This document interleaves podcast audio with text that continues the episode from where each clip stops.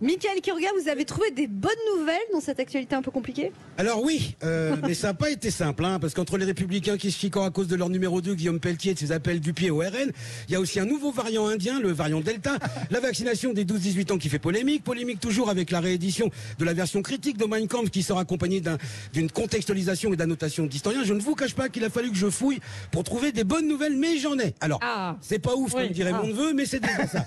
Les chiffres du Covid sont en baisse, les Bleus ont battu le Pays de Galles 3-0, il y a aussi l'ensemble des organisations syndicales d'aéroports de Paris qui lancent un appel à la grève du 1er au 5 juillet, et ça, c'est ce que j'appelle un signe de retour à la normale. et puis, bien sûr, ça ne vous a pas échappé.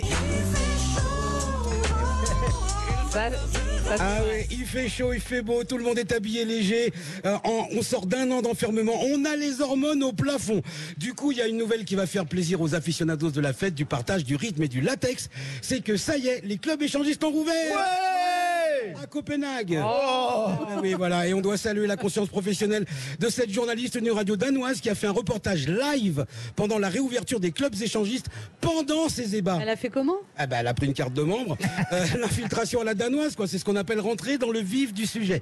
C'est un peu comme si aujourd'hui, en direct de Roland Garros, Anne Roumanoff faisait son émission sur Europe 1 en jouant un match contre Raphaël Nadal et, et qu'on n'entende que les...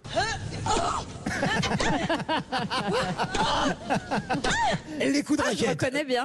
On a bien reconnu Anne. Alors, la journaliste danoise a fait son portage avec un petit micro hein, relié à un ampli pendant qu'elle faisait bah, ce qu'on fait habituellement dans ce genre de boîte.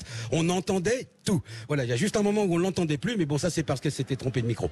Celui qu'elle avait pris était pas relié à un ampli, il était relié à un monsieur. Enfin bref, enfin bref, enfin bref. En tout cas, c'est une réouverture qui donne de l'espoir, pas que pour les clubs échangistes. On attend aussi euh, des nouvelles des boîtes de nuit, par exemple. hein. En, en attendant, on peut déjà penser à qu'on va pouvoir lire sur la plage, des polars, des romans d'amour, des ouvrages plus sérieux, comme le livre d'Ariane Chemin et Marie-France Etchegouin qui sort aujourd'hui, Professeur Raoult, une folie française.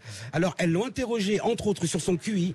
Il a répondu un jour, alors que j'avais 14 ans, un pédopsychiatre a dit à mon père, écoutez, votre fils a 180 de QI, laissez-le faire.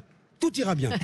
Bon, il était pédopsychiatre, il était pas médium. hein. Juste pour rappel, Mozart 150 de QI, Einstein 160 de QI. Ah ouais Eh ben oui, Raoul 180. Vous vous rendez compte des possibilités d'un tel cerveau S'il n'avait pas fait médecine, il aurait pu faire des super belles fusées avec de la super belle musique à l'intérieur.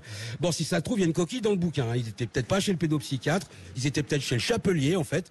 En tout cas, si on se réfère aux, aux interviews du professeur Raoult, 180 serait plutôt le tour de la tête. Enfin bon. En tout cas, voilà, ça vous fait déjà deux options pour cet été, un bon bouquin ou Copenhague.